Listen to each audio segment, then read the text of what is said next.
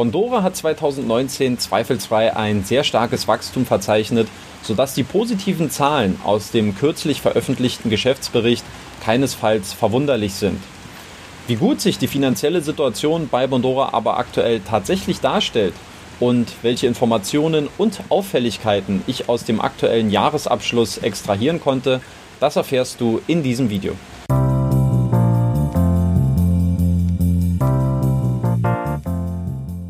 Und damit herzlich willkommen zu einem neuen Video auf dem YouTube-Kanal von Rethink Peer-to-Peer-Kredite. Mein Name ist Danny Neithardt und auf diesem Kanal findest du authentische Erfahrungsberichte und tiefgründiges Hintergrundwissen zu Peer-to-Peer-Krediten.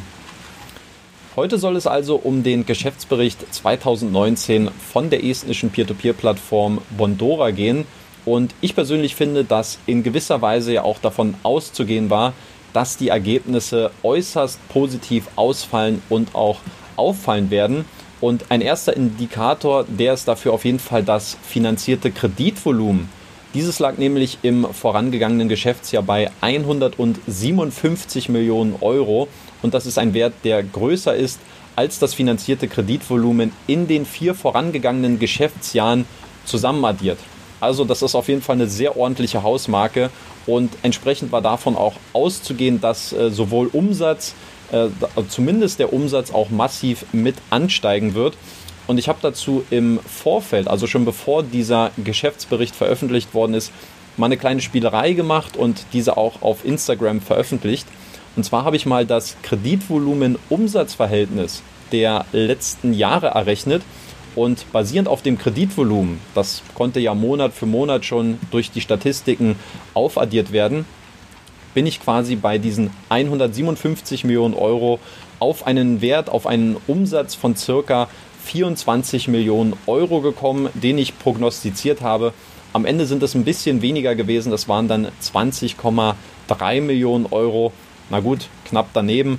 Aber ähm, was auf jeden Fall festzuhalten ist, 20,3 Millionen Euro Umsatz, das bedeutet immerhin noch fast eine Verdopplung im Vergleich zum Vorjahr. Ähm, es entspricht einer Steigerung von 97 Prozent, um hier ganz genau zu sein. Und ich finde, für ein Unternehmen, was mittlerweile so lange schon am Markt ist, mehr als ein Jahrzehnt, ist das auf jeden Fall ein, ähm, ein sehr, sehr ordentliches Wachstum und äh, das sind auf jeden Fall sehr starke Zahlen.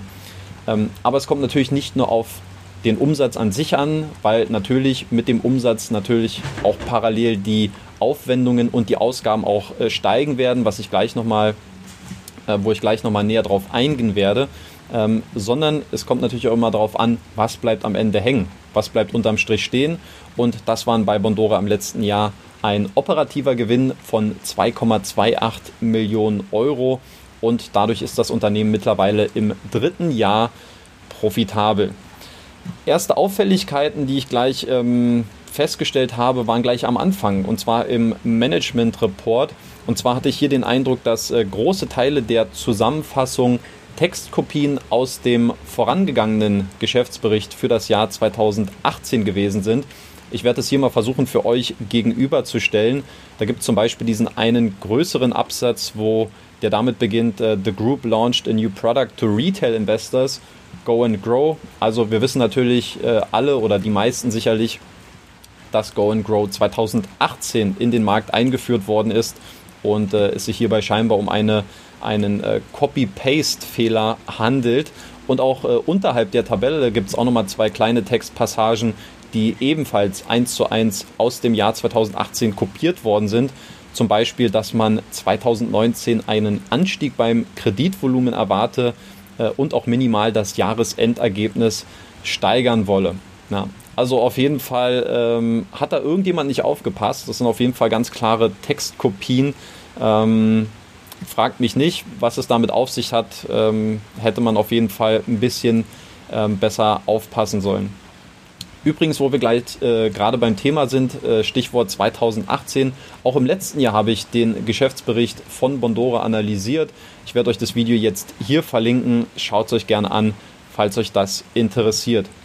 Und ansonsten würde ich sagen, springen wir mal direkt rein in die Gewinn- und Verlustrechnung von Bondora im letzten Jahr. Und dann erkennen wir ganz oben natürlich, dass der Umsatz 2019 bei 20,26 Millionen Euro lag und wie bereits erwähnt, das entspricht einer Steigerung von 97 Prozent zum Vorjahr. Der größte Umsatz, den hat Bondora in seinem estnischen Heimatmarkt erzielt. Dort waren es insgesamt 10,6 Millionen Euro, die hier in Estland erwirtschaftet worden sind. In Spanien und Finnland zusammengerechnet sind es hingegen 9,6 Millionen Euro gewesen. Wie splitten sich diese Umsatzquellen bei Bondora auf? Ich nenne mal jetzt die zwei größten Faktoren. Ähm, mit 8,4 Millionen Euro waren es die Provisionseinnahmen bei der Kreditvermittlung, ähm, auch bezeichnet als Origination Fee, die bei Bondora den größten Teil des äh, zum Umsatz beigetragen hat, gefolgt mit 6,5 Millionen Euro die Verwaltungsgebühr der Darlehen, die sogenannte Management Fee, welche bei Bondora jährlich 4% der ausstehenden Kreditsumme ausmacht. Ich hatte es am Anfang schon kurz erwähnt, ähm, durch einen Anstieg des Kreditvolumens von 60 auf nunmehr 157 Millionen Euro ist natürlich selbstredend nicht nur der Umsatz gestiegen, sondern natürlich auch die dafür benötigten Aufwendungen. Und diese lagen 2019 bei 5,4 Millionen Euro und haben sich damit im Vergleich zum Vorjahr fast verdoppelt. Ähm, als zweitgrößter Posten kommen danach dann die ausgelagerten Dienstleistungen mit 2,4 Millionen Euro, welche allerdings äh, nicht genauer aufgelistet worden sind. Also mich hätte da schon interessiert, was hat man da jetzt konkret outgesourced, warum ist dieser Posten äh, so hoch, was verbirgt sich dahinter. Da erfahren wir leider nichts aus dem Geschäftsbericht. Es folgen dann das äh, Schuldenmanagement mit 1,54 Millionen Euro und das IT-Management mit 1,47 Millionen Euro. Und auch die operativen Kosten, die haben sich mit 9,36 Millionen Euro im Vergleich zum Vorjahr fast verdoppelt.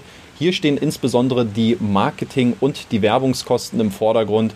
Die haben insgesamt 5,74 Millionen Euro ausgemacht. Also man erkennt schon, die Ausgaben, die Aufwendungen, die sind auf jeden Fall stark angestiegen. Aber unterm Strich muss man sagen, dass sich die Skalierung positiv auf das finale Geschäftsergebnis ausgewirkt hat, denn am Ende steht ein operativer Gewinn von 2,28 Millionen Euro.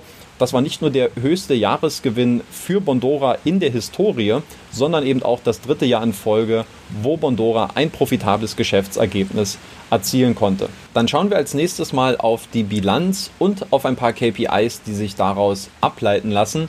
Los geht's bei der Eigenkapitalquote und beim Eigenkapitalwachstum. Die Eigenkapitalquote, also das Verhältnis von Eigenkapital und Bilanzsumme, äh, die lag 2019 bei 44,47 Prozent. Aus meiner persönlichen Sicht ein sehr, sehr starker Wert, der sich auf jeden Fall sehen lassen kann. Zum Vergleich, bei Mintos lag die Eigenkapitalquote 2019 bei ebenfalls sehr akzeptablen 41,13 Prozent. Bei Neo Finance waren es hingegen nur 15,28 Prozent. Zur Relation kann man jetzt natürlich erwähnen, dass die Bilanzsumme mit 7,57 Millionen Euro auch vergleichsweise gering ist und es insofern auch nicht so schwer ist, hier eine gute Eigenkapitalquote vorzuzeigen. Ich denke mal, wenn die Bilanzsumme äh, das 10 oder das 100-fache von dem betragen würde, also 70 oder 700 Millionen Euro, dann wären äh, diese weit über 40 Prozent sicherlich schon etwas unrealistischer. Aber nichtsdestotrotz, Bondora scheint äh, seine Finanzen, äh, das sieht man auch in der Historie äh, der letzten Jahre, nachhaltig gut im Griff zu haben. Und insofern ist das auf jeden Fall aus meiner Sicht positiv zu bewerten. Auch die Eigenkapitalsteigerung zum Vorjahr, die beträgt gute 57 Prozent, nachdem es im Vorjahr nur ca. 14 Prozent gewesen sind. Weiter geht's mit dem Liquiditätsgrad. Dieser errechnet ja das Verhältnis aus kurzfristigen Vermögenswerten und kurzfristigen Verbindlichkeiten. Und im Idealfall sollte dieser Wert natürlich größer als 1 sein, denn das bedeutet, dass kurzfristig betrachtet genug Vermögenswerte vorhanden sind, um die, ähm, um die kurzfristigen Schulden oder um die kurzfristig anstehenden Verbindlichkeiten auch zu bedienen. Und hier lag der Wert bei Bondora bei 1,75. Das ist der niedrigste Wert, äh, wenn man sich die letzten drei Jahre anschaut. Ist aus meiner Sicht aber immer noch ein sehr, sehr akzeptabler Wert, den, äh, den man auf jeden Fall so durchgehen lassen kann. Auch hier mal der Quervergleich zu anderen Peer-to-Peer-Plattformen, wo es aus meiner Sicht schon deutlich enger wird. Äh, bei Bondora betrug der Liquiditätsgrad für das Jahr 2019 1,09 und bei Neo Finance waren es sogar nur noch 1,03.